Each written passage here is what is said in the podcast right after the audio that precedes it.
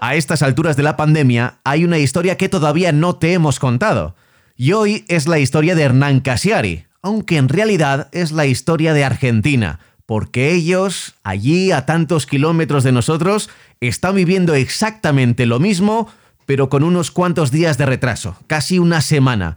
Llevan confinados cuatro o cinco días y bueno, lo van contando como pueden, aunque ya sabes que para contar estas cosas, uno de los mejores es siempre Hernán Casiari, que lo hace día a día en Radio Metro, en el programa Perros de la Calle de Andy Kundesov. Ellos hacen exactamente lo mismo que nosotros. Tienen que quedarse encerrados, confinados en sus casas y eso sí, también salen a aplaudir a los sanitarios. Lo hacen a partir de las 9 de la noche, una hora más tarde que nosotros. Bueno, ya sabes, son argentinos. Vamos a escuchar de vez en cuando algunas de las anotaciones que hace en su diario de cuarentena Hernán Casiari. Está todo el mundo hablando de lo mismo, es complicado tener una idea. Yo le tengo mucho respeto a hablar en automático, prefiero no hacerlo. Y entonces leo o escucho lo que dicen otros. Me da bronca, por ejemplo, la adicción que tengo por escuchar lo que dicen los conspiranoides. Cada vez que me los encuentro en las redes, en vez de mutearlos, en vez de irme, paro la oreja, los oigo la mitad de mi cerebro, me imagino que es la mitad que leyó libros, se burla de las ideas de los conspiranoides.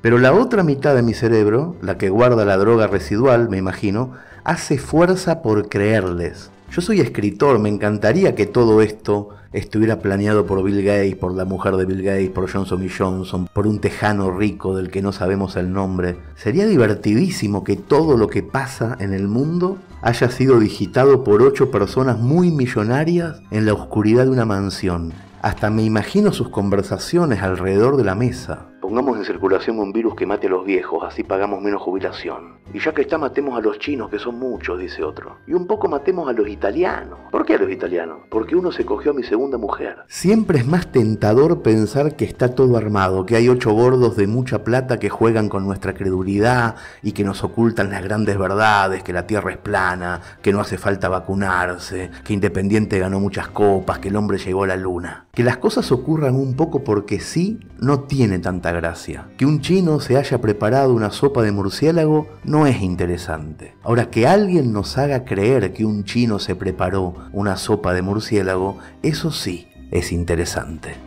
Ayer fue 24 de marzo, salí a la calle a comprar y estaban los pañuelos blancos en las ventanas que decían nunca más. ¿Será todo esto, esto que está pasando ahora, algo histórico dentro de muchos años? ¿Serán las anécdotas de estos días tan largos lo que le vamos a contar a nuestros nietos? ¿Serán estas nuestras batallas? ¿Supera todo esto lo de las Torres Gemelas?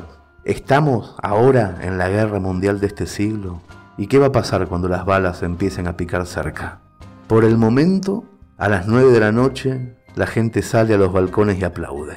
Por el momento ese aplauso es para los médicos y para los enfermeros. En unos días ese aplauso va a ser también para los camioneros que llevan alimentos y remedios a todo el país. Y más tarde los aplausos van a ser también para los chicos de la basura que se la juegan a la noche.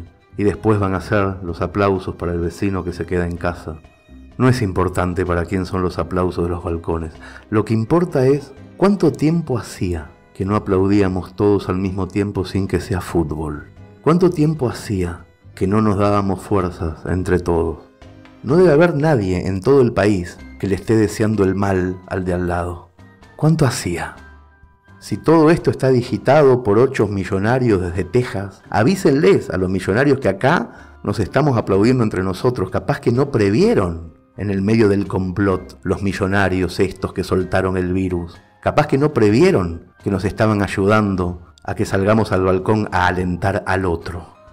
Yo no creo en las conspiraciones, no hay ninguna conspiración, pero sé oler los tiempos históricos, intuyo cuando llegan los momentos bisagra y este es uno. De este tiempo no nos vamos a olvidar nunca. De este aburrimiento adentro de casa no nos vamos a olvidar nunca. Cuando pasen muchos años, yo no sé si los libros van a decir que por acá, por este país, pasó un virus. Pero los libros van a decir, estoy seguro, que fue en esta época cuando aprendimos a salir al balcón para aplaudir al otro. Pablo Juan Arena.